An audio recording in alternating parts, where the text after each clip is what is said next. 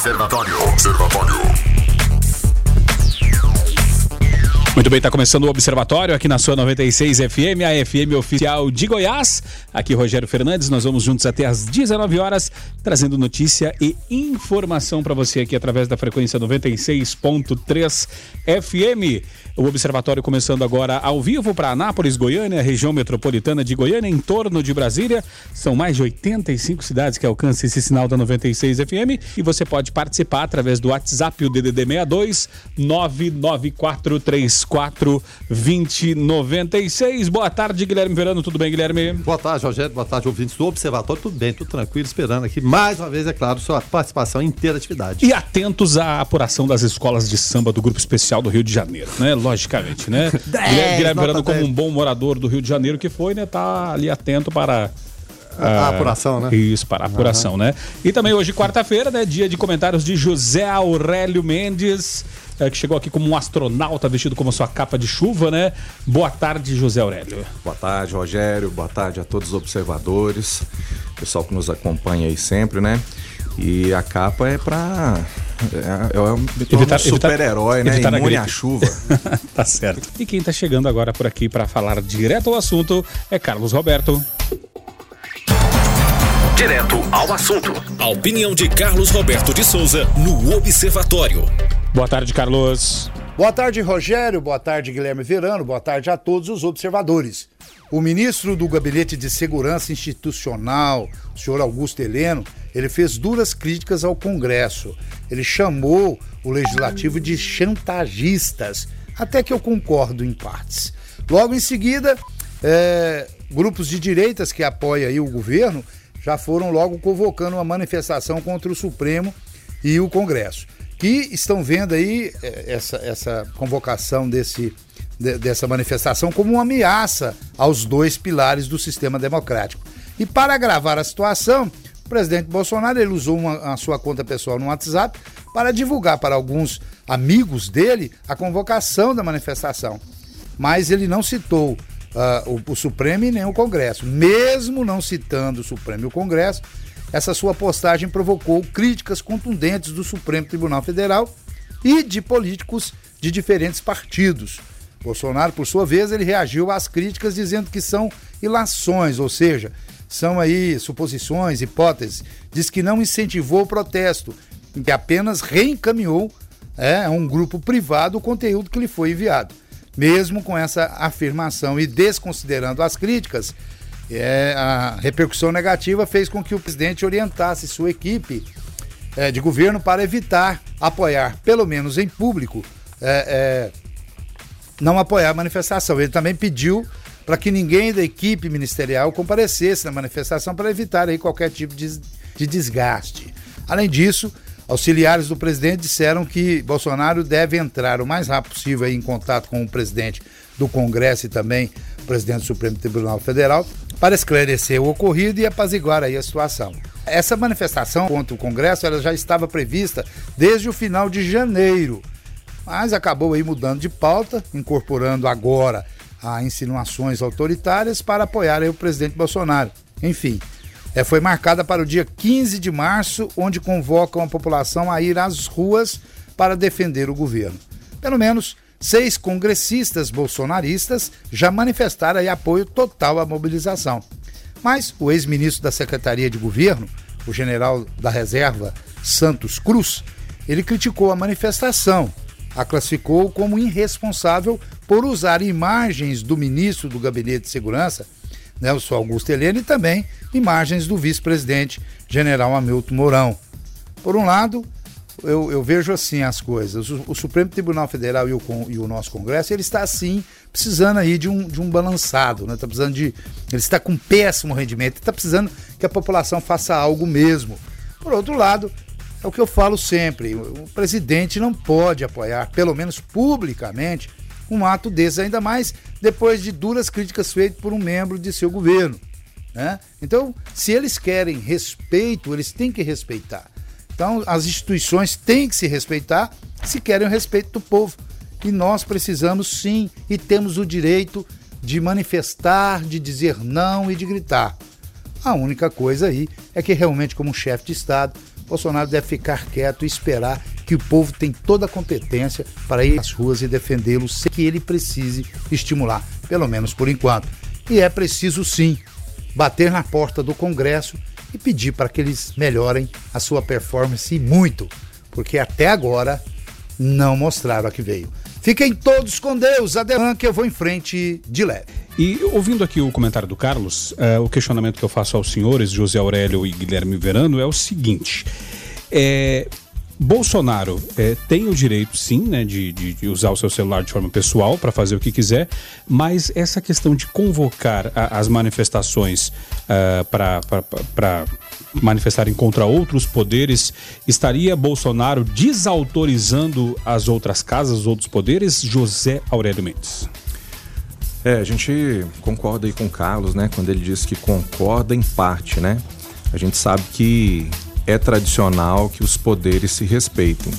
Porque havendo aí um desrespeito entre os poderes, é como se você estivesse falando para a população assim: ó, agora bagunçou mesmo, pessoal, agora acabou. Agora nem a gente respeita um ao outro aqui em cima, não. Agora vocês podem assumir o caos aí. Então, assim, o presidente né, do Senado, do, da Câmara, o próprio presidente da República, o pessoal lá do, do Supremo, eles têm que se portar, pelo menos, como se tudo estivesse caminhando, né? Sob controle. Porque imagina, você está num avião, aí você percebe que não tem piloto ali, às vezes o pessoal se mata ali antes do avião cair. Então eles têm que dar um exemplo, né? De, de assim, de ética, é, de etiqueta entre eles. Então, nesse ponto, eu acredito que se o presidente realmente apoia isso, como grande parte da população brasileira, eu acredito, também apoia, né? Um pedido por mais celeridade, por mais honestidade dentro do, do Congresso é, e mesmo do Judiciário, né, Supremo que seja, é, que ele faça isso de uma maneira discreta, né, que ele não ele disse, por exemplo, ah, vazou, passei por uns grupos meus e tal, mas a figura particular, a figura pessoal do presidente, ela ela é praticamente confundida com a figura pública. Né? Mesmo dentro ali da sua privacidade, ele não deixa de ser o presidente. Então, acredito sim que ele expor isso publicamente e é né, falar, ó, oh, pessoal, agora acabou o respeito aqui, né? Um incentivo para bagunça aqui no país. Mas é, acredito que a manifestação em si ela esteja certa também. Não sei se você concorda comigo. É, o, o Zé Aurélio, é exatamente isso que você falou, né? Porque é, muitas vezes a gente observa que a chantagem há mesmo. Existe, né? Isso a, a população percebe, ninguém é bobo, é o tal do tomar lá da cá. Ah, agora o problema que a gente está vendo em relação ao presidente Jair Bolsonaro, porque muita gente fala que a imprensa faz mimimi e tudo. Se ele não falasse, não haveria o tal do mimimi. Né? Porque se ele dá aquela deixa, evidentemente todo mundo precisa de pauta, precisa de matéria. E com a deixa dessa, imagina se alguém vai ficar calado não vai falar nada. Pauta o povo toda semana, já viu, né? não, tem, não tem jeito, né? Então, tem hora que eu penso assim, só pode ser de caso pensado. Só pode ser de caso pensado, aquela paradinha e vou lançar essa ideia e ver o que, que acontece. Ou compartilhar um, um, um vídeo como ele fez. Porque, é como você disse, tem a figura pública, né, o presidente da República representa todos nós, e tem o Jair Bolsonaro, né, o jeitão dele, aquela coisa toda. Só que ele é presidente da República, né, uhum. o, o, tempo todo. Então, quando ele compartilha isso, há esse desequilíbrio. Agora, a reação que, que veio, e eu, eu fiquei até, né, ela veio assim num tom grave, né, do, do Celso Mello, que é o decano dos ministros su Supremos, vai pegando pesado mesmo com o Bolsonaro, falando de falta de, de, respeito, falta de decoro, poderia levar até, no caso, a um processo qualquer de impeachment, alguma coisa nesse sentido. Então pegou pesado, né? O ministro de um, de um dos poderes. Presidente da Câmara também, Rodrigo Maia, presidente do Senado, o Davi Alcolumbre, da mesma forma. Então, é, é, tem que haver esse equilíbrio, tem que haver o respeito entre um e outro. As coisas podem se resolver de outras maneiras, né? Não a figura pública do presidente falar isso. Não que ele esteja errado, é o que a gente falou. Chantagem existe, né? E tem que haver essa pressão. E a data escolhida, simbolicamente, já estava até olhando aqui, o, o, o Zé, Zé Aurélio. Ah, 15 de março de 2015 foi a mesma data da, da chamada para o impeachment da Dilma. Né? E, e, essa chamada para pressão no Congresso também coincidindo com essa data. Agora não sei se, se calhou, o que, que aconteceu. Cara, às vezes a reação, assim, às vezes a coisa que ele fala, assim, é uma. Concordo, às vezes, que seja uma, uma besteira, né? É, e aí eu fico pensando assim, por que, que ele falou isso, sabe? Porque tudo na política, assim, é um xadrez, né? O cara tá claro. pensando lá em três, quatro jogadas. A gente não tem nem ideia do que. Então eu não sei bem o motivo disso, né? Esse, essa quantidade de, É, toda semana, pode reparar, toda semana tem uma coisa que ele fala que é um absurdo. A última coisa que ele falou aí para trás foi o negócio da, que, a, que a jornalista queria dar um furo, né? É, então, assim, aí a dessa semana já é esse negócio aí, vamos contra o, o Congresso e tal. E a coisa anterior é imediatamente esquecida, né? E a imprensa vai pega o próximo osso. Aí nem terminou de roer o outro osso ainda, ele joga o outro. No meio do caminho teve o Cid com, com a patrola querendo passar em cima da polícia. É, aí, aí, aí, a, aí a, a, esquerda vai e contra-ataca, né? Não, é, foi culpa do Bolsonaro, né? Eles ainda deram conta de pôr a culpa nele. então, fica isso, entendeu? Não sei se ele, ele é orientado, falou, ó, oh, gente, Bolsonaro, toda semana você joga um osso pros cachorros aí, porque aí fica ruendo e aí enquanto isso você governa. É, nesse, meio, nesse meio tempo né? teve o, o caso do Hélio Negão ainda, né?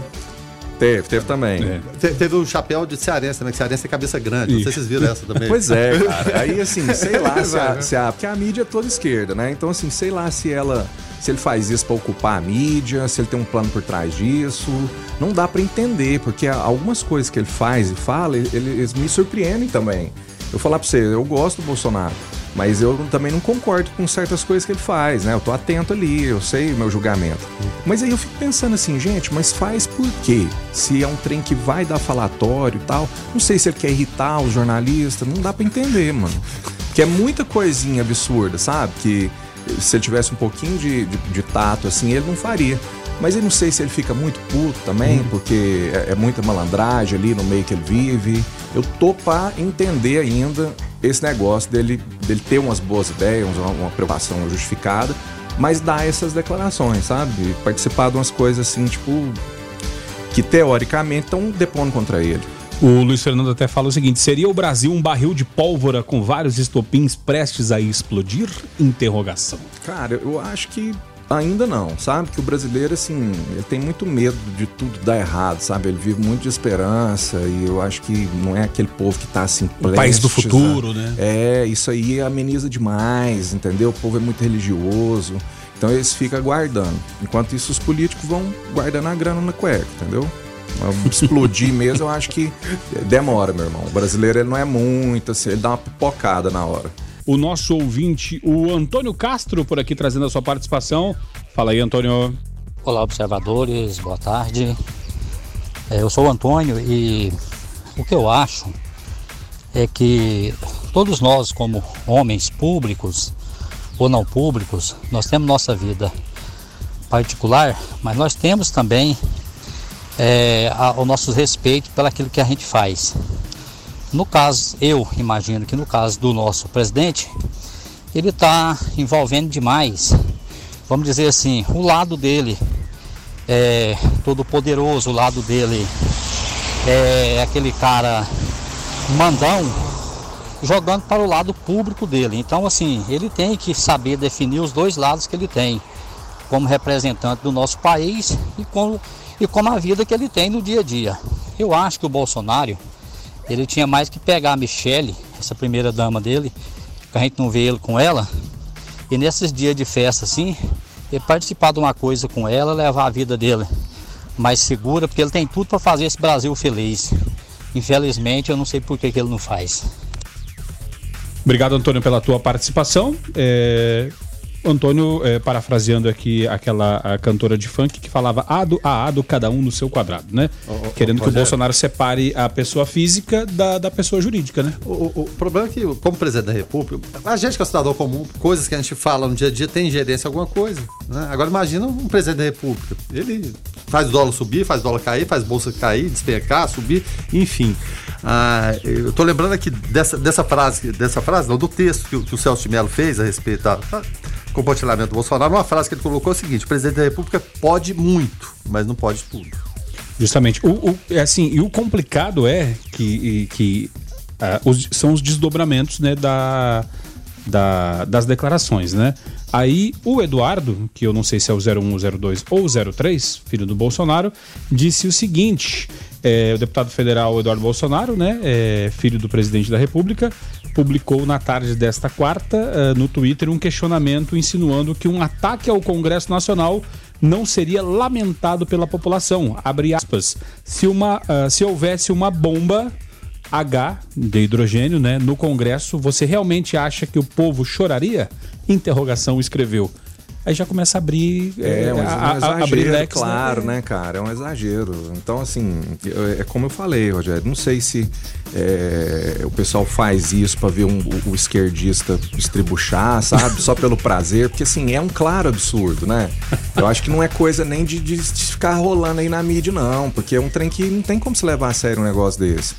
A gente não quer isso aí, ninguém quer, né?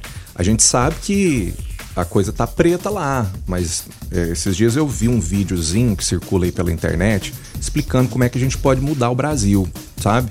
Que o político, por mais é, canalha que ele seja, ele precisa do seu voto. Se todo mundo tiver consciência, você vai elegendo de pouco a pouco bons políticos e ao final de, sei lá, uma ou duas gerações, você renovou ali o, os políticos todos e colocou lá gente que realmente se importa né, com, com o Brasil. É difícil, mas eu acredito que é só pelo voto mesmo que a gente possa fazer isso. É, mas aí o complicado é que nós renovamos grande parte do Congresso nesta, nesta eleição e a galera que está lá não também Cara, não, não, emplacou, né? O povo é continua sendo brasileiro, entendeu? Você é brasileiro, repara como é que o brasileiro dirige, tanto que ele é oportunista e sem educação e malandro na hora de negociar quando acontece um acidente. Repara quando você precisa pegar uma fila, cara. Eu acho incrível como o povo vai entrando assim na sua frente, assim, principalmente se tiver tumulto. dá, dá uma de Joãozinho sem braço ali e de repente tem duas, três pessoas ali na frente, cara. É, olha pra você ver quando você vai num barzinho, no final lá tem, dependendo do que você consumiu ali, tem uns dois chopp ali que você não tomou, entendeu? E tá ali na conta, você tem que ir lá no gerente. E basta você falar assim, eu não tomei esses dois chopp, não. O cara já fala assim, não, beleza. Ele sabe, entendeu? Se, se colar, colou, Ele nem né? fala assim, não, vamos chamar o garçom aqui e tal. Ele sabe que tá rolando aquilo. Então, assim, o Brasil é o país da malandragem mesmo. E o político que está lá nada mais é que o malandro brasileiro. O reflexo da, da sociedade. É, o, é o, o, o, malandro que falou assim: não, vou virar um profissional agora, vou me eleger, entendeu? Que o malandro vê político uma puta oportunidade. O que, que é isso? Aí se eu virar um político, um vereador aí, um prefeito, puta que pariu. Aí eu, aí eu vou, nossa, vou deslanchar na minha carreira. E cara, enquanto a população não abrir o olho, assim, ficar mais esperta, procurar uma leitura, sei nem o que te dizer, cara, para deixar o povo mais esperto, que o povo tá num nível de ignorância tal que eu não sei nem qual que é a solução. Mas explodir o Congresso também é uma coisa impensável, né, pessoal? Não pode nem brincar com a coisa dessa que vai que aparece um doido aí mesmo e faz é, isso. e é, aí começa tudo, resolver tudo com explosão. Como é que ficaria a sociedade? Não, eu tô até me lembrando, Zé Aurélio tá falando aí, eu tô me lembrando de um caso, acho que eu morava em Brasília ainda na, na época, que um cidadão cismou de sequestrar um avião na época da VASP. A VASP nem existe mais.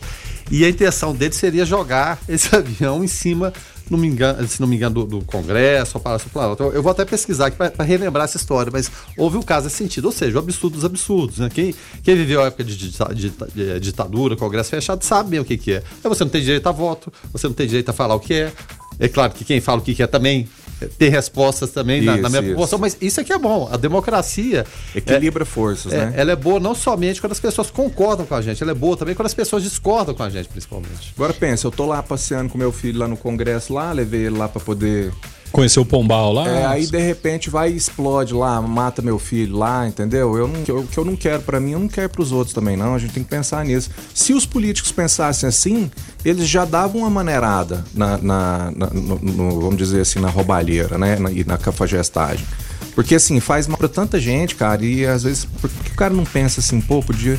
O outro ali é igual eu, é a mesma coisa, eu tô causando mal ali pro outro, sabe? Parece que o, o é, o segundo mandamento lá de Jesus, lá ninguém mais tá nem aí, né? Que amar ao próximo a ti mesmo lá. Ó, o caso que foi buscar aqui foi em 88, viu, Rogério? Ele sequestrou um avião e tentou jogar no Palácio Planalto. 29 de setembro de 88. Um homem armado tomou um Boeing 737-300 da VASP, a memória tá boa, viu? O objetivo de derrubar o avião em cima do Palácio do Planalto. E os ouvintes. Aqui... Vocês eram crianças na época. É. o ouvinte participando e falou: olha, a, a, ideia da bomba no Congresso nem é tão ruim assim, né? o outro ouvinte falou o seguinte: o grande problema do Brasil, o, quem falou isso foi o Luiz Carlos, o grande problema do Brasil é a reeleição ao todo, desde vereador até presidente. Fica aí a dica para todos que estão ouvindo. E aí, é, falando em, em, malandragem, né, e, e, e, safadeza, né, safadeza no sentido, não no sentido literal da palavra, mas no sentido figurado, Alexandre Frota, né, lembra do Alexandre Frota? Aquele que fazia filmes de sacanagem, né, que foi aliado de Bolsonaro na campanha, é, que agora é um ex-aliado, né? É, Alexandre Frota pedirá o impeachment de Jair Bolsonaro por crime de responsabilidade, de acordo com informações da coluna de Guilherme Amado da revista Época.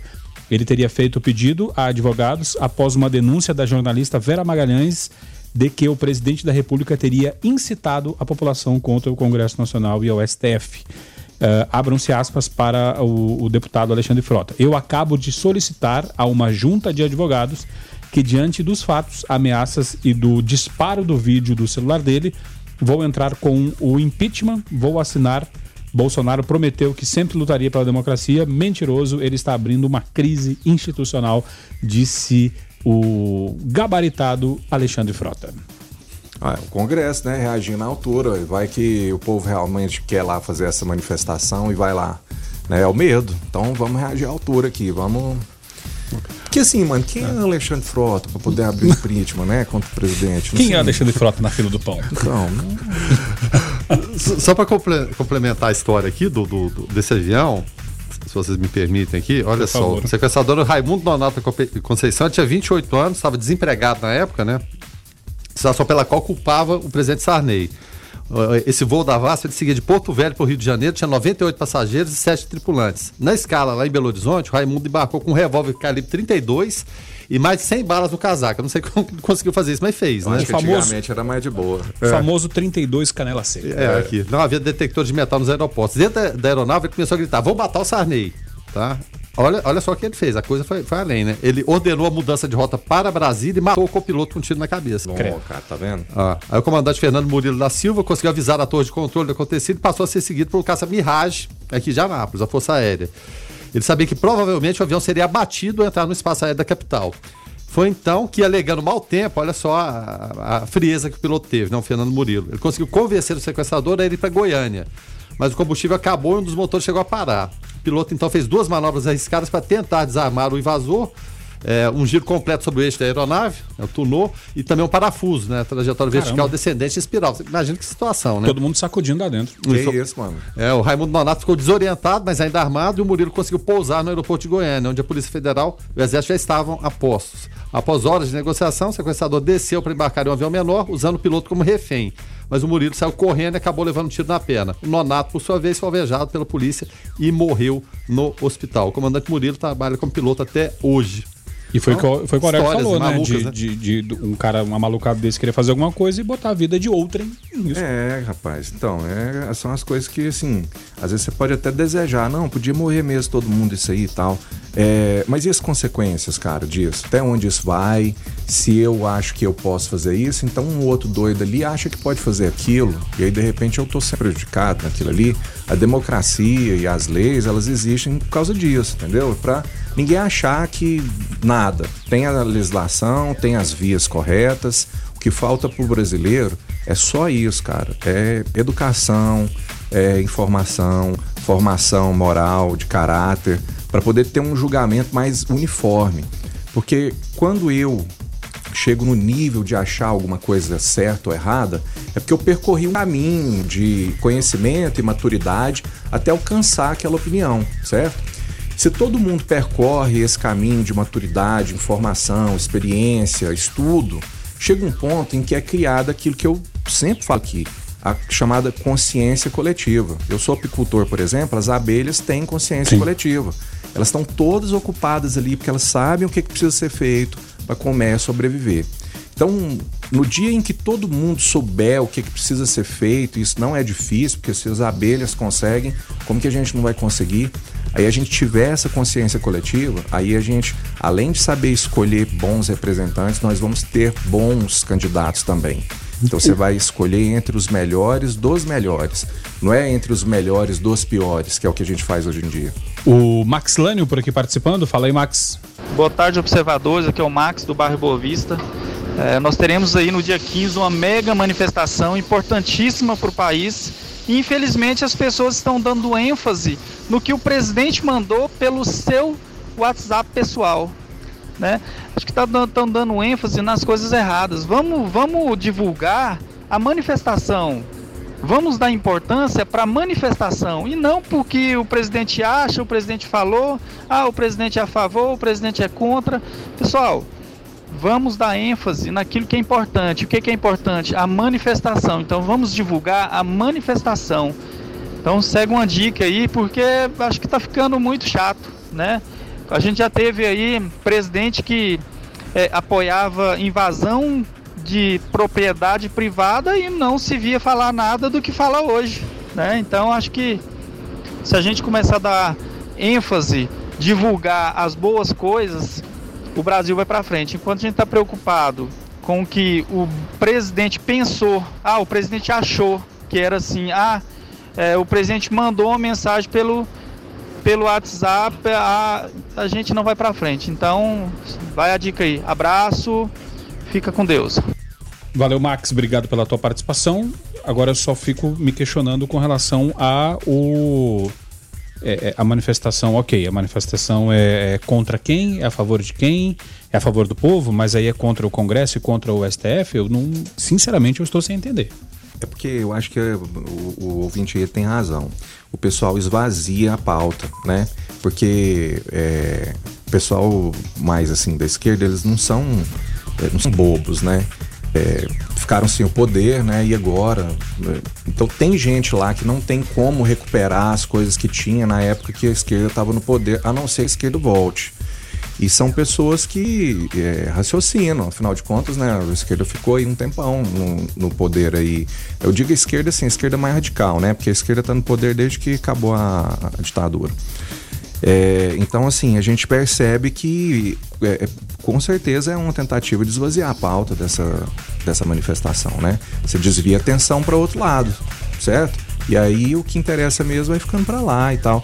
Lógico, a gente debateu aqui, não concorda com certas atitudes do presidente, mas o ouvinte tem razão mesmo. Às vezes é, é falar sobre isso que é que pode estar tá sendo uma manobra da esquerda para esvaziar a pauta. E tem até um desdobramento aqui, o, Zé Aurélio e, e Rogério. A, a, jornalista Vera Magalhães, né, que foi a primeira a noticiar que o Jair Bolsonaro enviou mensagens convocando para manifestação dia 15, foi procurada por ministro do governo que queriam, né, dar aquela tradicional prensa, eu queria saber dela quem vazou a informação. Né, como se jornalista fosse revelar a fonte. Né? O ex-deputado Alberto Fraga, amigo de Bolsonaro, que confirmou a imprensa ter recebido os vídeos sobre o ato, é, enviados pelo presidente, disse que não vazou nada. Ele disse que não passou nada. Então tá agora querendo saber quem vazou, quem levou adiante essa, essa conversa para chegar na jornalista aqui na, na Mas daqui Magalhães. a pouco o presidente vai jogar outro osso, mano, e o pessoal vai esquecer Esquece desse aí, entendeu? Vamos ver o que, que vai ser o da semana que vem. Aí nós, nós fala aqui na próxima quarta ou, ou, dessa semana ainda, né? A gente tá na quarta, entendeu? É, Dá tempo. Depende, tem tempo, tem tempo. Depende tem tempo. da voracidade, né, do pessoal pelo osso. Se você acabar, ele já joga um outro aí antes mesmo. Pra gente poder é, fechar o assunto, é, Jair Bolsonaro, presidente presidente da República e falar de outros assuntos na segunda hora. Vamos ouvir a audiência. Fala aí, Leonardo. Boa tarde a todos do 96. Meu nome é Leonardo, mano São Carlos. O Max tem razão, é isso aí mesmo. Fica muito mimimi do que o, o presidente falou e na realidade no dia 15 nós temos que mostrar para o Congresso que esse, esse Brasil é do povo. E na próxima eleição nós temos que pegar e não votar nas pessoas que estão atrasando, ou melhor, no partido da pessoa que está atrasando o Brasil, porque é, existe um jogo político e a pessoa que é atrelada àquele partido é obrigada a seguir a, a regra do partido. Então, aquele partido, por exemplo, do Rodrigo Maia, eu não sei qual é que é exatamente o partido do Rodrigo Maia, a gente tem que ver qual é que é o partido dele e não votar em ninguém. Não importa se a pessoa é boa ou é má, porque a pessoa, se for boa, ela não vai conseguir ser boa, porque ela vai ser boicotada pelo partido. Boa tarde a todos.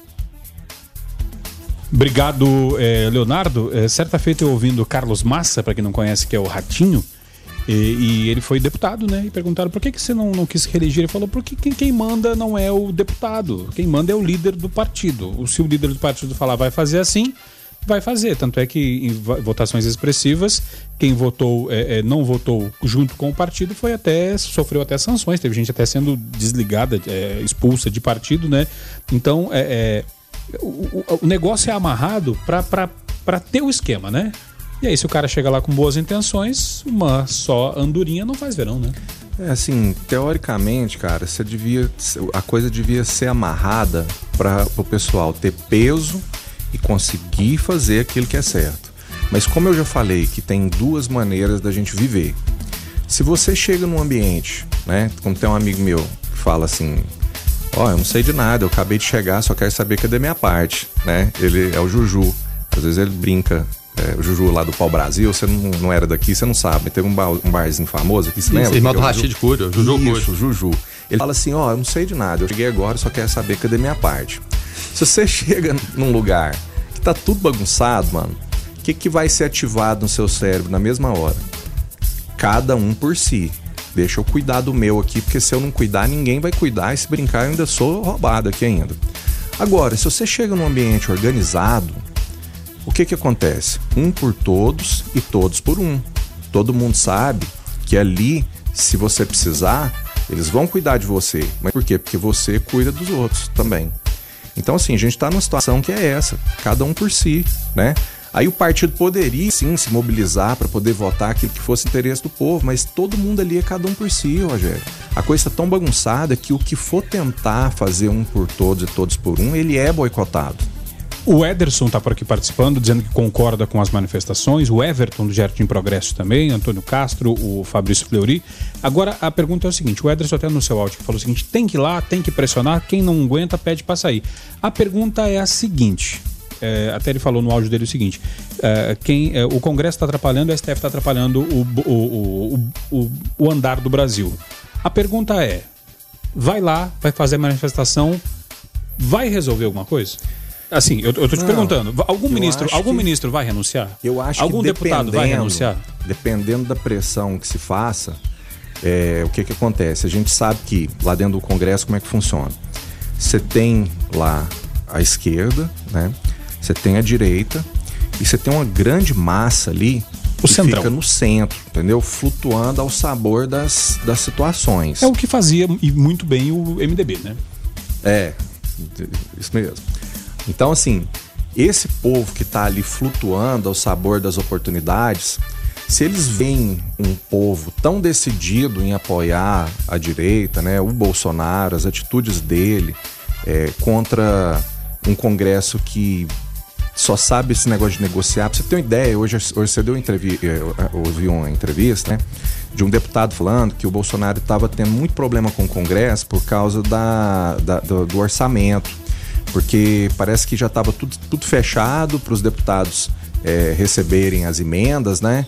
que é ano de eleição, então assim, já se forma todo um conchavo, que vai dinheiro para tal cidade, eleitores e tal, que é a eleição. E ele tinha mencionado lá que um só um só deputado estava com um orçamento, ele ia administrar emendas no valor de 30, acho que não sei se eu ouvi mal, cara, se foi 3 bilhões ou 30 bilhões, mas ele estava indignado com isso, e era o tipo de coisa que ele não podia permitir, que um único parlamentar tenha 30 bilhões para dividir ali na sua região, ali, nos seus eleitores. É, e por, por causa do Bolsonaro ter vetado lá não sei o que do orçamento, é, o Congresso teria se virado contra ele. É foi, foi onde é, se. É, onde começou essa briga, em que o Bolsonaro acusa o Congresso né, de, de corporativismo e tal, e o Congresso acusa o presidente de estar tá interferindo onde ele não, não deveria, que é o outro poder, que o dele é o executivo e tal e tal. E aí é, alimento para todas as partes, né? Para esquerda, para direita e o pessoal agora a moda é se odiar, né? Uma outra. Eu mesmo esses dias fui dar uma opinião que tinha nada a ver na rede social. A outra já falou lá, não, porque os bolso-ativistas pensam assim mesmo. Eu falei, pô, mano, não dá nem para conversar mais. É, é, e até nessa questão que o, o Zé Aurélio estava falando né, de liberação de verbas, é, qual foi o local mais contemplado com verbas generosas agora recentemente? O Amapá, do Davi Alcolumbre, que é presidente do Congresso. Ou presidente do Senado Federal. O clubezinho do Alcolumbre, inclusive. É, né? exatamente. Falaram que era o clube VIP, né? De destinação de verbas. Aí tem que haver pressão? Ela é legítima? Sim, de fato é. Eu só acho que não, nem precisa da participação do, do, do, do, Bolsonaro nisso. A simples fala, né? Eu acho que é, daria, sem compartilhar vídeo, nesse sentido, nem nada. Ó, dia 15 vai ver e tal, vocês estão achando que tá ruim. Eu, eu, eu, acho que a maneira dele colocar as coisas não, não tá legal. Não tá legal. Todo mundo vai falar que é jeitão, aquela coisa toda. Mas o mimimi que muita gente tá falando aí, e, e, eu já vou deixar bem claro aqui, né? Daqui a pouco eu vou falar, não, ele é petista. Não, eu, eu, acho que o Lula tinha que estar preso até hoje. Eu peguei pesado com o Lula. É, a maneira de se expressar. A gente vive num mundo de tanta comunicação Eu e o Zé Aurélio tava, tava até conversando aqui no, no, nos bastidores, no intervalo. Às vezes você fala uma coisa que a pessoa entende outra aí uhum. adiante. Mas você tem que preocupar com várias opções. Eu vou falar isso aqui, mas ele pode entender dessa forma, dessa e daquela outra. As coisas ficam muito, é, no, sei lá, nos subterfúgios, nas, nas maneiras diferentes de falar. Então, não, não tá afim, e eu acho que o Antônio que falou, né? Não, não votar no Democratas. Ah, Democratas pode ter gente o boa. O Leonardo São Carlos. É, é, você duvida que o, o Rodrigo Maia vai ser, deixar de ser eleito ou reeleito alguma vez?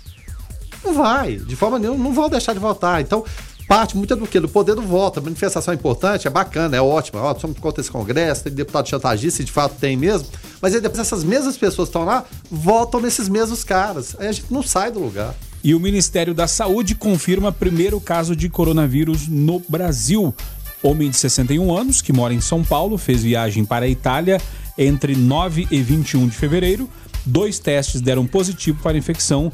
A família está em observação e parece que ele recebeu mais de 30 parentes na casa dele no domingo, né? Agora teremos, será que teremos que repatriar os brasileiros da Itália depois de repatriar os da China? É, sim, eu tenho uma, uma visão um pouco particular aí dessa, dessa questão do, do, coronavírus, pelo seguinte, assim, eu, eu comando um programa sobre agronegócio é, na internet, e aí, esses dias para trás eu entrevistei uma, uma especialista aí em, em jornalismo, né, de agronegócio e tal, e ela estava falando que uma grande, uma grande parte, assim, não, não posso dizer que é a, a maioria, mas uma, uma, boa parte dos estudiosos aí do mercado de agronegócio acreditam que o coronavírus ele seja assim menos do que se alerta, sabe, em termos de gravidade. Aí citou vários exemplos, falou, olha, na China é porque tudo é muito grandioso, né? Então, mesmo a, a, o total de pessoas que tiveram a morte declarada na China, que é um país muito populoso, é menor, por exemplo, do que a quantidade de pessoas que morrem no Brasil todo ano por causa da dengue. Então ela disse, ó, a dengue é uma coisa muito mais preocupante que o coronavírus. Está recebendo essa atenção aqui no Brasil para combate? Não está. É, falou também que a letalidade entre pacientes abaixo de 60 anos e acima de 5 é muito baixa. Diz que quem morre mesmo é, são os que são vítimas mesmo de gripes fortes, de doenças pulmonares severas, é, que é, rotineiramente assim, temos nesse histórico aí os idosos mesmo e as crianças muito novos. Então, assim, ela diz que isso é mais uma estratégia da China para fazer um alarde, porque com isso ela alega é, que vai diminuir o seu crescimento econômico e o medo do, da desaceleração do crescimento econômico da China faz com que os preços é, despenquem, né? Você vai vender, Rogério, sei lá, 10 bilhões para a China. Aí você vê que tem um problema lá e tal, a China fala, ó, oh, agora nós vamos comprar só 5 bilhões, Rogério. Aí o que, que você vai fazer para desovar a sua mercadoria lá? Você vai e reduz seu preço para ver se ela compra mais. E isso está acontecendo no, no, mundo inteiro, entendeu? Bolsa cai porque a previsão de venda para a China de boi já não é mais a mesma. E o outro já acha que não vai importar mais tanto minério de ferro, porque as indústrias estão paradas e tal. E ela citou como, como exemplos outros problemas que existiram na China no passado recente aí, que foi a gripe aviária, a gripe suína, o problema lá da vaca louca, é, e tudo muito semelhante à divulgação que foi feita o coronavírus. Em todos esses anos houve queda no mundo inteiro de bolsa de valores e prejuízos registrados e a China cresceu do mesmo jeito, não teve queda no crescimento da China. Então parece ser uma estratégia, entendeu? De divulgação de um vírus que não é assim, igual o pessoal pensa, né? Pode ser sim um novo vírus de uma espécie já conhecida, né? A gente está sempre passando por vírus em mutações e tal. Não estou falando que ele não seja perigoso, mas ela me virou e falou, falou assim, olha, a dengue é muito mais perigosa do que o coronavírus e ninguém está fazendo barulho nenhum, né? Então temos o nosso primeiro caso aí e tal, e o assunto coronavírus continua enquanto dizendo essa minha fonte lá, a China está ganhando e muito com essas quedas nas bolsas e o medo do país demandar menos consumo, entendeu? A gente mesmo exporta muita carne para a China. A hora que surgiu o coronavírus aí, a China deu uma suspendida nas coisas quem estava achando que ia continuar vendendo o mesmo tanto de carne tremeu nas bases, porque já tinha feito investimento e tal. E aí nessa hora o cara aceita reduzir o preço. E, e ela mesmo disse: ó, a China vai comer do mesmo jeito, vai importar alimento da mesma maneira, só que mais barata por causa dessa, desse abalo nos preços aí do mercado internacional. Agora sim, tô dizendo que seja isso, mas é uma coisa de pensar, né? É, esse coronavírus, não sei não, cara. Acho que não é estudo aí, não. Acho que é mais um, uma oportunidade aí que foi vista pelo chinês que não é bobo. E, e, e não à toa, até o, o, procedimento do Ministério da Saúde, porque muita gente está questionando. Porque se ele veio com coronavírus, foi diagnosticado, foi confirmado, e ele não ficou no hospital, no Albert Einstein, está sendo tratado em casa. Justamente por essa visão do Ministério da Saúde. Já atento. Cara, é uma gripe. De reservar os leitos para casos realmente graves. Exatamente. É, é, é essa questão que a Aurélia está falando. É uma gripe. Não que ela não tenha consequência, não seja perigosa, evidentemente tem, mas só que você tem casos muito mais graves que podem ser e devem, né? Os, os leitos de hospital que são tão poucos, devem ser reservados para isso. E nessa questão econômica que você fala também, Aurélia, a gente. A, a, a, prensa, entre aspas, que o Bolsonaro deu no Paulo Guedes para que a gente tenha pelo menos 2%, 2%, 2 pontos né, de crescimento da economia. A China cresce a 7, a 8. Então, de repente, crescer 4, 5 para a China é um desastre. Puxa vida, meu Deus do céu, estou crescendo só 5% ao ano. Então pode fazer sentido. A gente tem muitas teorias, a gente tem que estar atento a todas elas. Porque nesse começo, como a gente fala da política, a gente não sabe o passo que de repente um político, Bolsonaro, um Davi Alcolumbre, Rodrigo Maia dá aqui agora a consequência que ele vai ter lá na frente, eles pensam três, quatro casas na frente. A China também da mesma forma. Eles pensam, eu diria 10, 20 casas na frente que a gente está pensando aqui agora. O é. nosso ouvinte, o Everton, por aqui participando, trazendo a sua opinião. Fala aí, Everton. Certíssima análise do, do colega aí. É tudo jogada de marketing. Marketing não, tudo jogada para derrubar o preço das commodities que a China está fazendo. A China comprou o maior frigorífico, um dos maiores frigoríficos do mundo. Ela comprou nos Estados Unidos. Ela vai proibir o cidadão de comer carne silvestre. Agora eles vão comer carne bovina. Agora que vai aumentar mais o consumo ainda de carne bovina na China e ela derruba os preços com essa crise, essa pseudo-crise aí que ela mesma criou. Certíssimo aí a análise do colega aí. Obrigado, Everton, pela tua participação. E o nosso ouvinte por aqui, o Paulo, falando: ó, pode não ser tão letal, mas a transmissão dele é bem fácil. E aí fica a, a não é, em cima do que, do que o Paulo falou. As dicas aqui, pra... Se eu tiver gripado espirrar no seu rumo aí, capaz que você gripe também. Ué. É a mesma coisa, entendeu? É, é, tão contagioso quanto qualquer outra gripe. Porque não se, não se trata de outra coisa senão a gripe. A classe dos coronavírus, que não foi descoberta agora o coronavírus os, Até que chamar de novo coronavírus. É, os coronavírus, que é uma classe de, de, de vírus, foi descoberta na década de 60, entendeu? Então, assim, surgiu um vírus corona com mutação. Ou seja, é o que acontece aí mesmo com os vírus, com as bactérias. Toma lá uma penicilina lá da época que foi descoberta lá pra você ver se você cura uma dor de garganta sua hoje. Hoje em dia o povo já tá passando daquele como é que é o remédio normal aí de dar pra criança aí? Na, Antibiótico? É, não, mas qual, como é que chama o, o trem? Pô, cara. Pra garganta? Amoxicilina. Amoxicilina é o que você dava pro seu filho, é, é o que seu pai dava pra você pra curar uma dor de garganta. Muita gente hoje em dia já toma o clavulanato de amoxicilina, entendeu? Que é uma evolução desse antibiótico, porque a amoxicilina pode não ser tão eficaz mais por conta da mutação que, que sofrem os vírus. Agora, ficou mais letal o, o, o vírus? Não, ele se adaptou porque muitos sobreviveram à amoxicilina e os que sobreviveram transmitiram essas características genéticas para o próximo, né? Então, ou você trata com azitromicina, que tem algumas pessoas que são alérgicas, ou você eh, trata com clavulanato de amoxicilina, que é uma evolução, é uma coisa que burla a, a mutação desses, desses vírus de gripe aí que existem. Então é mais letal por esse motivo. Assim, a gente não tem um remédio adequado. Mas transmissão e tal, de gripe, é isso. É você comer um trem que eu peguei lá, ou então peguei num trem, não lavei a mão, pus na falta, boca. Falta, falta de higiene básica, lava a mão. Né? Isso. Então, o, é. o Max Lânio falando, bactérias criaram resistência à moxilina, justamente o que o Aurélio estava falando. E o Fabrício Fleury por aqui também trazendo a sua participação. Fala aí, Fabrício. Olá, observadores. Mudando de assunto, né? Agora falando da China. É, mais importante do que se preocupar com o mercado chinês, eu ainda bato na tecla que o governo brasileiro precisa se preocupar com o mercado brasileiro. A China cresceu porque os pobres chineses, que alguns anos atrás eram miseráveis, hoje estão consumindo. Por isso que a China alavancou esse crescimento meteórico. A mesma coisa é o Brasil. O Brasil tem 40 milhões de pessoas abaixo da linha da pobreza. Então, vamos fazer esse povo virar consumidor e não assistidos. Esse é o segredo do Brasil. Né? Falta isso, falta essa visão da política brasileira. O nosso ouvinte, o Fabrício Fleury, na virada do, do, do bloco anterior, ele trouxe uma participação e falou a respeito de que não devemos nos preocupar com a China, devemos nos preocupar com o Brasil e que devemos é, deixar de, de, ter assistidos e passar a ter consumidores, né? Liberando crédito e tal. É, pelo que conversávamos aqui na, na, na virada do, do, intervalo comercial, foi feito isso por senhora é, presidenta Dilma Rousseff.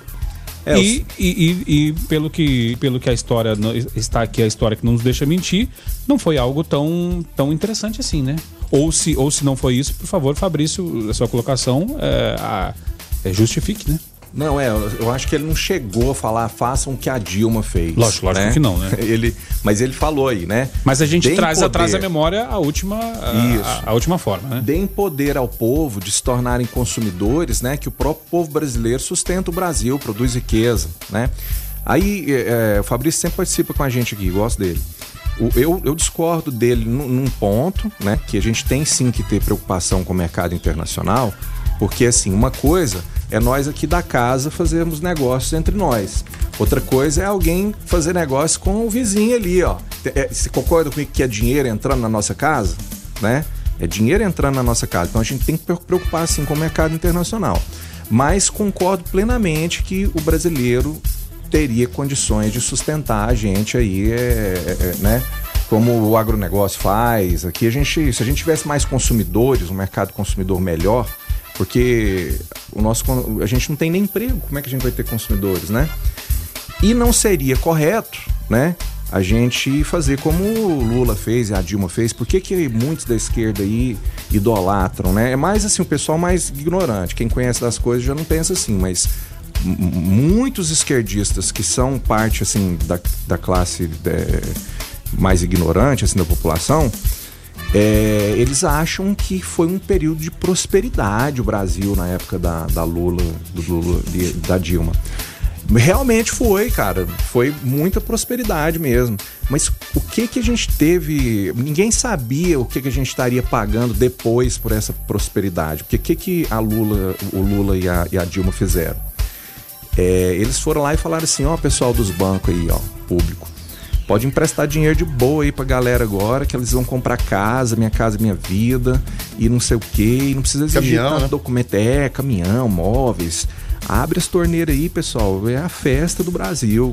E liberou, e todo mundo foi lá e pegou empréstimo, comprou sua casa e tal, e gastou dinheiro. E as construtoras racharam de ganhar dinheiro, as imobiliárias, os corretores ficou tudo rico, entendeu?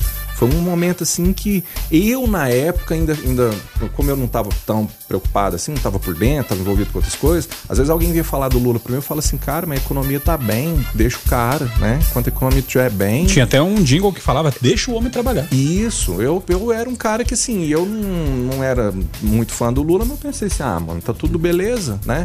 Todo mundo ganhando dinheiro, eu ganhando dinheiro também e tal. Felizmente não me endividei, né? Não fiz minha casa, minha vida na época. Mas e o que aconteceu? Chega uma hora que o avião entra em stall, entendeu? Ele não tem sustentação. Por quê? Porque acaba o dinheiro. Começa a acabar o dinheiro. A Caixa Econômica não. A última vez que imprimiu dinheiro aqui foi o Rui Barbosa, não foi? Quando ele era ministro da, da Economia, não foi, foi esse da história? E aí depois disso, pô, viu que imprimir dinheiro não, não dava certo, né? Então não pode imprimir dinheiro, o dinheiro acabou. E o que fazer? Ó, Caixa, volta e as restrições tudo. Agora, só se o cara tiver um atestado de ser amigo pessoal de Jesus Cristo, vocês liberam um empréstimo pra ele aí, acabou o dinheiro. O Fabri... O, o... Aí virou só conta, mano. O povo tem 30 anos pela frente de conta pra pagar aí, Verano. O Everton. Vai consumir como se não tem dinheiro nem para pagar as contas? É aquilo que você falou do, do, do avião. Exemplo Fundou maior... o mercado, é, entrou em stall. É, o, evento, o, o exemplo maior é esse do avião. Ele tem que sustentar no ar. Como que ele sustenta? Né? Se tiver o stall, ele não tem sustentação, então a gente precisa de crescimento, evidentemente, consumo, mas tudo tem que ser sustentável. O sustentável passa o quê? Por investimento do empresário aqui dentro, negócio lá fora também, porque a China é 30% dos negócios nossos com a China, a gente não tem como virar as costas. Mas principalmente produtividade também. Porque o brasileiro aqui, ele é muito improdutivo em relação ao que ele é lá fora. O mesmo operário brasileiro que não faz determinado tipo de, de serviço por falta de condições, tecnologia, não interessa. Lá fora ele consegue. Não, mano, mas sabe o que, que eu acho que acontece? O brasileiro ele trabalha bem lá fora, que lá ele recebe bem. Você pode ver que ele não tem direito trabalhista nenhum, mano. Ele vai lá assim até como clandestino. Ele tem direito a tomar um pé na bunda lá a qualquer momento. Mas ele ganha por hora. No final do dia tá ali, bem, né? Isso. Aí ele fala assim: vai dar certo, vai dar. Aí ele agarra no serviço. Né? rachar de, de trabalhar porque meu dinheiro tá garantido. Aí o que que acontece? Aqui, para você é, trabalhar, você vai ganhar mal. E se você fizer as contas, a pessoa que te empregou tá pagando mais pro governo do que pro cara que ele, que ele, que ele contratou, entendeu? Então, na minha opinião, o que, que seria dar poder de consumo pro brasileiro? Baixar impostos, cara.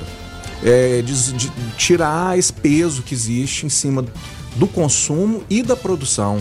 E agora, como fazer isso, Verano? Porque aí o Estado fica sem dinheiro, né? E aí? A gente já queda tem... de braço, né? Vamos tirar imposto então, federal, vai tirar SMS como? Pois e é. sobreviver como? O Everton por aqui falando, olha, acho que o Fabrício falou em dar trabalho e não Bolsa Família. Ele falou, estima-se que o PT desviou 13 trilhões de reais dos cofres públicos do Brasil foi esse o benefício que o Partido dos Trabalhadores deixou para as futuras gerações. E o Fabrício Fleury, quando a gente falou que, que ele falou aqui a questão da, da, da, da, Dilma, lógico que ele não falou isso, mas a gente lembrou da história, né? E ele falou e ele eh, respondeu. Peraí, fala aí, Fabrício. Opa, pera lá, ninguém falou em liberar crédito, não. Negativo. Produzir, gerar renda. É muito diferente de você liberar crédito. Aí você endivida o cidadão. O Brasil tem muito que crescer, muita coisa para se agregar valor. É o que a China faz. Agrega valor a tudo que ela compra do mundo afora. Não estou dizendo de liberar crédito, não, nada disso. Tá certo, Fabrício. Obrigado pela tua participação. É, nós estamos recebendo agora aqui a nossa convidada é, para tratar a respeito de um assunto. Vamos deixar o assunto mais leve, vamos falar de Saniago, né? Que o assunto tá meio pesado, presidente da República tal. Agora nós vamos dar uma refrescada no assunto, falar de Saniago. Tânia Valeriano por aqui, gerente executiva da Saniago. Tudo bem, Tânia? Seja bem-vinda aqui ao Observatório.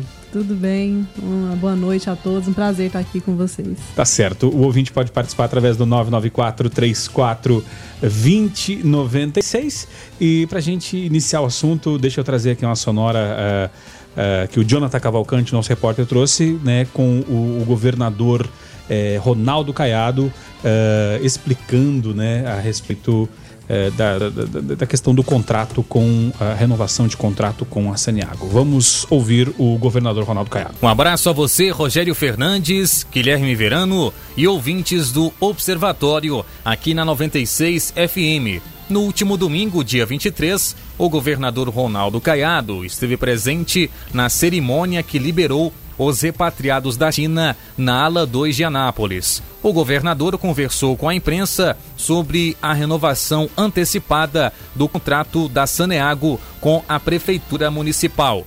O compromisso da empresa estatal para a exploração dos serviços de água e esgoto que terminaria somente em 2023, será extinto e o novo acordo valerá por 30 anos. Vamos ouvir o que disse o governador Ronaldo Caiado sobre a renovação antecipada do contrato da Saneago com a cidade de Anápolis. Vocês estão vendo as ações que já estão sendo feitas neste período, agora, tanto ali no Rio Caldas, como também no córrego lá do extremo, né, onde as ações já são bem claras. Né, desassoreamento também daquelas, daqueles reservatórios, não é? é, linhas que serão implantadas, uh, linhões que serão ali uh, levados a todas aquelas regiões que estavam anteriormente só alimentados pelo, pelo, pelo, pelo DAIA. Enfim, essas ações elas vão ter um resultado real na vida das pessoas. Agora, é um tempo que nós temos e é um tempo que nós estamos, pedimos ao senhor prefeito que entendessem que agora a, a, a Saniago é uma empresa voltada com o objetivo de atender as necessidades do cidadão. É uma, é uma empresa que tem todo um processo de compliance, ela é obrigada a prestar conta de todos os seus contratos, como também de como aplica os convênios. E com isso, o prefeito, tá certo, sensibilizado com esse novo momento de gestão da empresa, reconheceu a necessidade de mostrar que também Anápolis dá um outro gesto, que é apoiar uma empresa pública que se não tivesse o contrato de Anápolis, teria dificuldade em ter uma tarifa social para atender as necessidades também de outros municípios do estado de Goiás. Vocês já viram, a cidade de Goiânia, que é a maior, uh, maior contrato da empresa, já assinou com a renovação de mais 30 anos com a Saniago. Nós teremos nos próximos dias a cidade de Anápolis e outros tantos municípios do estado de Goiás. Mas isso dá a Saniago a credibilidade que ela merece depois é, do tempo que ela passou sendo totalmente ucateada e assaltada nesses últimos anos. Então eu peço a todos vocês que, por favor, analisem a Saniago antes do nosso governo, depois do nosso governo. Então agora é uma nova Saniago com o objetivo específico de atender o cidadão goiano e não para fazer campanha eleitoral, não para enriquecer e não para ser ali fábrica de propina em todas as campanhas do Estado de Goiás. Nós não podemos simplesmente entregar o problema da água aos governantes se nós também não fizermos a tarefa de casa. Se nós não cuidarmos dos nossos mananciais, se nós não tivermos cuidado uh, aonde nós estamos realmente jogando lixo, aonde as pessoas estão desmatando, onde as pessoas estão construindo em cima de nascentes. Então isso tudo é uma cultura que deve cada vez mais tomar espaço no dia a dia do cidadão.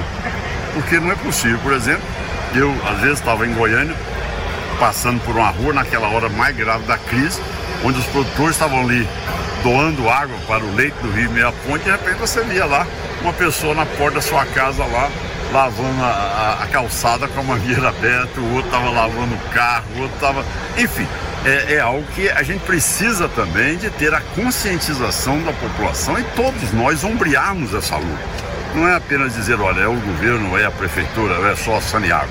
Então é um processo somatório, um processo que todos nós precisamos também de apoiarmos uma solução para o estado de Goiás. Não é apenas dizer, olha, o Estado resolve, a Prefeitura resolve. Nós resolvemos. A assinatura do novo contrato da Saneago com a Prefeitura de Anápolis deve ocorrer amanhã, quinta-feira, dia 27. A cerimônia está prevista para acontecer às oito e meia da manhã no Parque da cidade. Já se sabe que a Saneago se comprometerá em investir quase 600 milhões de reais e deve indenizar o município pela rescisão atual do contrato. O jornalismo da Rádio 96 FM segue acompanhando então toda essa movimentação da renovação de contrato da Saneago com a cidade. Jonathan Cavalcante para o Observatório na 96 FM, a FM oficial de Goiás. É, Tânia, o governador do estado, em entrevista coletiva, né, é, dia 23, adotou um tom crítico ao falar sobre a Saneago. É, do passado, né, que segundo ele era utilizada para fazer caixa 2 de campanhas eleitorais e para enriquecimento ilícito, mas que em sua gestão as coisas serão feitas com excelência. As acusações levantadas por Caiado são graves. Afinal de contas, existiu Caixa 2? Como a senhora vê essa declaração? Bem, é, eu sou engenheira, gerente operacional da Saneago, né? E me atenho realmente às questões técnicas, operacionais do sistema. É, o, que, o que sei é tão somente aquilo que foi divulgado pela imprensa, né, a operação decantação e tudo mais que aconteceu. No mais, realmente, não tenho nada que acrescente aí a, a essas informações. Só aproveitando, fazendo uma, um adendo aqui ao informe né, do, do, evento de amanhã, ele foi é, adiado para as 10 da manhã, né, devido à agenda do governador, é, não às 8h30, mas sim às 10 da manhã, aproveitando aqui para fazer essa divulgação. É, e com relação ainda à questão, então, é, de questão de Saniago, né? Com relação à, à qualidade do serviço, o, a, a falta d'água, né? O nosso ouvinte, Aleph Brito, é falta d'água há cerca de dois meses, ele relata, todos os dias, durante uh, o dia a água acaba e ele mora na Vila Mariana. Vamos ouvir aqui a participação do nosso ouvinte, o Aleph. Eu sou professor, né? Então eu fico mais em casa aos finais de semana. Durante a semana eu estou trabalhando no colégio estadual que eu leciono. Mas, e aí eu tô observando, né, que alguns momentos não tá tendo água. E aí eu fui esses dias intensos, né, de feriado em casa, que a gente foi perceber que ela está faltando, né, e a conta tá vindo normal. E geralmente com a pessoa que fica aqui em casa, falou, olha, ela chega ali por volta de 10, 11 horas, no dia 6, 7 horas já acabou. Se quer lavar, se quer água para lavar roupa, tem que madrugar para encher a caixa e assim por diante. Então, assim, cobra pra gente, tá bom? Obrigado. Obrigado, Aleph, pela tua participação. E aí, Tânia, no, no caso é, dessa situação? Porque geralmente a gente ouve, né? É, até coloca até na conta de São Pedro, às vezes, né, verano? Não, mas é porque, por conta da, do período que não está chuvoso. Nós estamos no período de chuva. É, e aí, se dentro desse, desse período o ouvinte traz essa reclamação, o que esperar para o período de seca? É, nós tivemos alguns casos, estamos tendo alguns casos, Mariana e Paraíso. São apenas algumas quadras, é a parte mais alta. E já há duas semanas a gente está trabalhando ali naquela região. É, identificamos um vazamento na, na Avenida Pedro Ludovico, um vazamento grande, que já foi, foi sanado. E nós teremos que fazer um remanejamento de rede. É, desde o Parque das Primaveras, aquela região toda do Jardim Calixto, para que, que tenhamos aí uma regularidade no abastecimento dessas quadras mais altas. Eu imagino que ele deva. Ele não falou o endereço completo, eu imagino que seja ali na altura da quadra 17, né? Da Isso, Rua Boa é Esperança. Rua Orense, quadra 17. É, é a quadra, basicamente ali a quadra 17 que tem, que tem sofrido com essa com essa intermitência. Tem água todos os dias, só que com baixa pressão. Em alguns horários do dia a pressão é tão baixa que quem não, é, às vezes não chega na caixa d'água. Quem tem torneiras direto da rua é, recebe essa água, mas realmente esse problema da pressão já tem duas semanas que a gente está monitorando, identificando, e eu acredito que até no mais tardar, na próxima semana, ah, todas as intervenções já estejam concluídas. O, o, Tânia, é, em última instância, o que, que o, o, ouvinte quer? A gente escuta a fala do governador, escuta a fala dos engenheiros, ele quer o quê? Abrir a torneira que a água venha. Exatamente. É, a, a, gente está vendo aqui em relação a essa, essa, renovação que a Caixa tem cerca de 150 milhões prontos para liberar para sanear, que só podem ser usados em Anápolis. É, Estava faltando investimento? É, é, importante. Evidentemente, todo dinheiro é bom. A gente sabe que a questão do, do saneamento é uma das mais complexas que, que, existem. Muitos municípios falam, ah, vamos municipalizar, mas a gente sabe que não é tão simples. Assim, simples fosse, pegaria. Mas está faltando, de fato, investimento. Esse dinheiro, de que forma ele vai poder atender essa necessidade de abrir a torneira e a água vir e não ter reclamação? É, o investimento ele é necessário e urgente. O prefeito Roberto ele foi bem prudente realmente. Foram três anos, né? Desde 2017 que ele vem estudando essa possibilidade da municipalização e não foi uma decisão meramente política, né? Foi técnica mesmo, baseada em estudo. Ele criou uma comissão multidisciplinar. Essa comissão é, analisou muito detalhadamente todas as possibilidades, o sistema em si, né? Antes o município não tinha muito conhecimento do sistema, né? Então, conhecimento então, básico mesmo. Então a, a, decisão de não municipalizar foi técnica, Sim. mas na campanha ela foi dita em alto bom som que seria feita no primeiro dia. Sim, porque pra... é justamente pela, pelo desconhecimento, né? É claro que para qualquer um que está em campanha, ele precisa propor uma solução. E qual que era a solução que outros candidatos, inclusive, né, de, de campanhas anteriores, diziam? Ah, tem que municipalizar para resolver. Mas como eu citei aqui, que ele foi muito prudente, porque ele iniciou logo em 2017, assim, então vamos ver o que, que realmente é a solução para esse problema. Então ele iniciou esses estudos e, e, ao longo desses três anos vem cobrando da Saneago, é, analisando as, as possibilidades. E o que, que acontece? Nós temos, você perguntou, é, Guilherme, sobre investimentos. Nós temos um, uma cidade com uma condição geográfica que não é muito favorável. Né? Nós não temos muita disponibilidade nem de água superficial, nem de água subterrânea. E uma cidade grande, caminhando para 400 mil habitantes. E isso é uma condição que requer investimentos altos, custos operacionais elevados, que vão crescendo cada vez que a gente busca água mais longe, mais caro fica isso. E, e nós precisamos equiparar realmente a capacidade de produção com a demanda da cidade, que cresce a cada dia. E para isso requer investimentos. E é claro que é, é, em administrações anteriores, até digo da Saneago, né? É, deveria, foi, foi cobrada essa questão do, do investimento com uma garantia. Como que a Saneago iria fazer é, investimentos da ordem aí de, de milhões, de centenas de milhões, em um contrato, uma cidade cujo contrato estava prestes a vencer. Qualquer ente financiador requer isso, né? Como é esse caso do foi, recurso foi da Caixa. Então? Foi, foi um condicionante. A Caixa só liberaria esse recurso para Saneago se houvesse alguma garantia para o município de, de, continuar com esse contrato, né? Então, é, esses investimentos já estão sendo aguardados já há quatro anos, que a gente, desde dois, mais de quatro anos, desde 2014, que nós aqui da operação aguardávamos ansiosamente por esse início de obras. É, mas tem, teve toda um, uma série de fatores aí, né? Mas finalmente vão acontecer.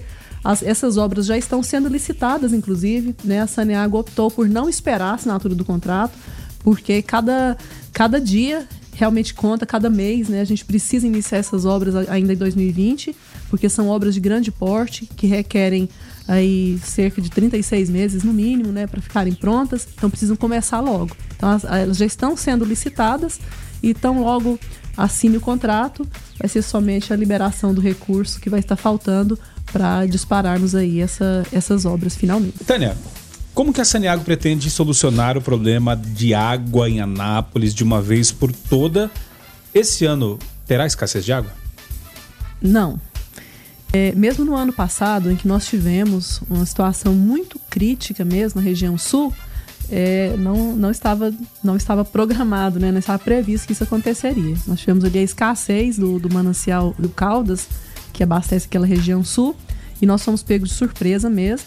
E para que isso não venha acontecer, nós já estamos com obras em andamento esse ano para integrar o Piancó com o sistema DAIA e caso haja necessidade, né, nós teremos condição de atender toda a cidade pelo sistema Piancó. É, são várias obras, interligação de vários postos, postos já perfurados, nós estamos interligando aí, rasgando a cidade, né? Muita gente reclamando que com chuva, o secretário municipal de obras, inclusive, me falou, Tânia, vamos deixar para estiagem, mas não podemos, né? Na estiagem nós teremos que estar com essas obras prontas, em funcionamento, justamente para que não aconteça nenhum tipo de escassez. Se o Rio Caldas tiver problema, nós teremos já um sistema todo pronto, já preparado para entrar em funcionamento a partir do mês de julho. É, é, é, uma questão recorrente, né? José Aurélio, que, que é um, um repórter com muitos anos cobrindo Anápolis, é, é, é, é, o mesmo lance da dengue todo ano, é a pauta também de falta d'água todo ano. Será que o ouvinte ele pode, ele pode confiar nessa questão de que não vai faltar água, haja vista o histórico, a vida pregressa dessa situação, José Aurélio? Não, já vi, já vi outra vez, outras vezes, né? A Tânia tem, é, a gente estava conversando aqui, já tem 11 anos de gerência, né, na Saneago. Eu já ouvi outras vezes, Tânia, que não faltaria água e tal. Acredito eu que sejam situações novas, né? Por exemplo, você previu que não teria falta d'água na, na, na, estiagem passada, teve um imprevisto lá com, a, com, com o Rio Caldas, né? Então, como a gente também falou no início aí, foi uma época em que a Saneago não teve investimentos, né? É, essa questão que ela expôs aqui no começo de que é, a Caixa Econômica não estava liberando, eles estavam guardando uns recursos já há quatro anos, porque ia terminar esse contrato e tal. Então são coisas justificadas. Mas assim, quero crer, como toda a população aqui, que a falta d'água em Anápolis venha a ser um capítulo do passado. Mas eu fico em dúvida no seguinte, Tânia. A água, pelo que a gente sabe aí, ela está ficando cada vez mais escassa e a população está crescendo cada vez mais. Tem havido a colaboração dos moradores. Eu quase não vejo mais gente lavando carro, lavando calçada. E uma outra questão também que eu acho que é importante aqui em Anápolis. Tem uns estudos que falam aí que é a, a agricultura e a indústria que realmente gastam água, se a gente for pegar um comparativo aí geral. E a gente tinha aqui um, uma discussão entre a Saneago, os produtores rurais, né? Isso aí foi resolvido, a agricultura gasta menos e de forma mais consciente também. A gente está caminhando para ter um equilíbrio mesmo entre produção e consumo de água em Anápolis, ou isso vai continuar sendo um problema, já que a população não para né, de, de aumentar? Olha, José Aurélio, realmente você já acompanhou, né, na, na sua profissão aí, várias ocorrências, anos seguidos, de problemas E a gente vai tendo avanços. Nós já tivemos vários avanços, se, é, regiões que antes tinham problemas críticos e que foram, foi resolvido, né? É, infelizmente, às vezes as pessoas não se manifestam. De vez em quando é, alguém fala assim, ah, na minha casa faltava água direta, agora já tem tantos anos que não falta, né? Então vamos resolvendo problemas. Infelizmente surgem outros, né? O Piancó, o sistema Piancó, nos últimos três anos, ele vamos dizer assim, deu conta do recado. Tanto é que nesse ano de 2019, com a escassez do Rio Caldas, nós conseguimos abastecer 22 dos 48 bairros, nós conseguimos abastecer com o Piancó. Então ele conseguiu atender a demanda que já era rotineira e mais ainda esse incremento né, de, de, de algumas milhares de ligações. Então, vamos resolvendo, sim, problemas, vamos avançando, né? Não houve uma estagnação, apesar da, da desses cento e, 120 milhões né, não terem sido liberados, mas não houve estagnação. A gente avançou muito no combate a perdas, na redução do número de vazamentos, uma série de ações que tem culminado. Para se ter uma ideia, hoje a gente produz, né? A gente diz assim, produz menos do que produzíamos, do que consumíamos né, de água bruta, que em 2012 abastecendo hoje 40, quase 50 mil ligações a mais. Por que, que houve essa, esse avanço? Redução de perdas e também na consciência dos, do, dos próprios usuários. Né? Hoje a gente tem é, um consumo médio por mês, um dos menores do estado. Anápolis, a população tem essa consciência sim. E, e, isso acaba colaborando para essa estabilidade no sistema. E com relação à produção agrícola, é, também é algo que vem tendo avanços e grandes. Né? Ah, nos últimos quatro, nos últimos três anos especificamente, mas há quatro anos a gente já tem afinado aí esse, esse discurso, essa relação tem sido muito boa com os produtores. Muitos deles já adequaram as técnicas de irrigação para consumir menos, mas o principal fator, que a Saneago sempre fez muitas propostas, né? Olha, vamos tentar é, com, com, com, outros órgãos aí, né, desde a CIA, SEBRAE, enfim, quem pudesse, a Secretaria de Desenvolvimento Econômico, para auxiliar esses produtores para que pudessem é, produzir mais, gastando menos água, para que a gente tivesse uma, um uso compartilhado ali bem, bem amistoso e, e prático para todos.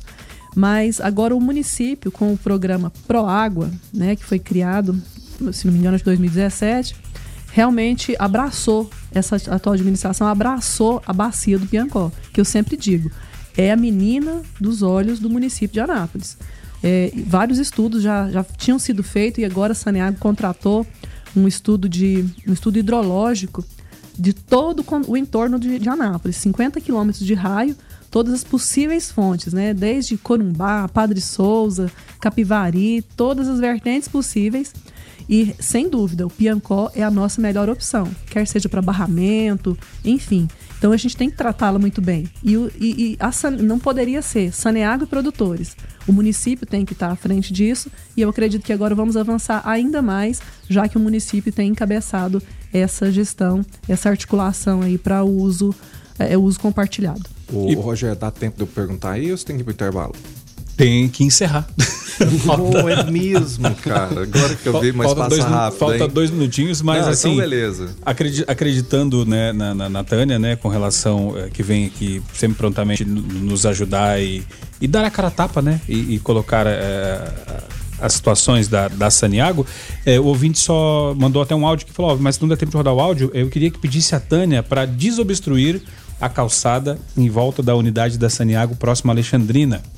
Ele fala: Nós corremos ali em volta e temos que correr na rua, pois a Saniago fez um buraco há uns três anos e nunca fechou. Além disso, corre o risco de um carro perder o controle e cair dentro daquele buraco, pois a proteção que existe no local é de folhas de zinco e sempre está solta e aberto. E também tem o risco de uma criança cair ali no local. Contamos com a sua com a sua bondade, Tânia, para poder resolver lá a calçada da Saniago em volta da, da, ali na Alexandrina. É, com, esse, com esse investimento que vai ser feito agora, vamos concluir aquela obra. Agora vai. Vamos, é aquela obra lá que a gente começou, né? Escavamos, realmente é uma cratera gigante para 10 milhões de litros de água. E agora vamos concluir para finalmente liberar a calçada lá para todo mundo. Tá certo. Então, dito isso, não há tempo para mais nada, Tânia. Obrigado, Tânia Valeriano, gerente executiva da Saniago. Obrigado e até a próxima. Estou à disposição quando vocês quiserem mais detalhes, mais informações, sempre à disposição. Um prazer estar aqui com vocês, prestando esclarecimentos para a população. Tá certo. José Aurélio, então, cara, o programa foi muito cheio, né? E quase que a gente invade aqui a hora do conectado, então eu até quarta que vem. Eu invadindo de boa. Perguntei até do intervalo, achei que tinha outro bloco ainda. Mas beleza. Até quarta, então, para todos os observadores, ouvintes, para você, Rogério, para Tânia, para o Verano. A gente se encontra aqui na quarta que vem. Tá certo. Verano, até amanhã. Até amanhã, amanhã a gente tá de volta aí. Obrigado, é claro, pela presença da, da Tânia, sempre gentil. Uma demanda que é tão complicada, né? E participar pela primeira vez com, com o Zé Aurélio aqui. Um prazer, viu? Foi bom, foi bom, curti. Bom, tá certo, então. A gente curte sempre, é claro, a participação de todos são aqui e principalmente dos ouvintes. Então a gente vai ficando por aqui. Deixa eu agradecer demais a participação do ouvinte que nos ajudou aqui, interagiu. Foi muito legal hoje o programa. A ficha técnica do Jornalismo 96 FM tem a apresentação e trabalhos técnicos de Rogério Fernandes, os comentários hoje de Guilherme Verano e José Aurélio Mendes, a produção do Lucas Almeida e do Weberwitch, a coordenação artística de Francisco Alves Pereira, a gerência comercial Carlos Roberto Alves de Souza, direção executiva Vitor Almeida França Lopes, 96 FM, 45 anos, a FM oficial de Goiás. Nós voltamos amanhã às 6 da manhã no Observatório, no Foco 96, e na sequência você fica com a Gabi Moraes no Conectado. Fiquem todos com Deus, paz e bem.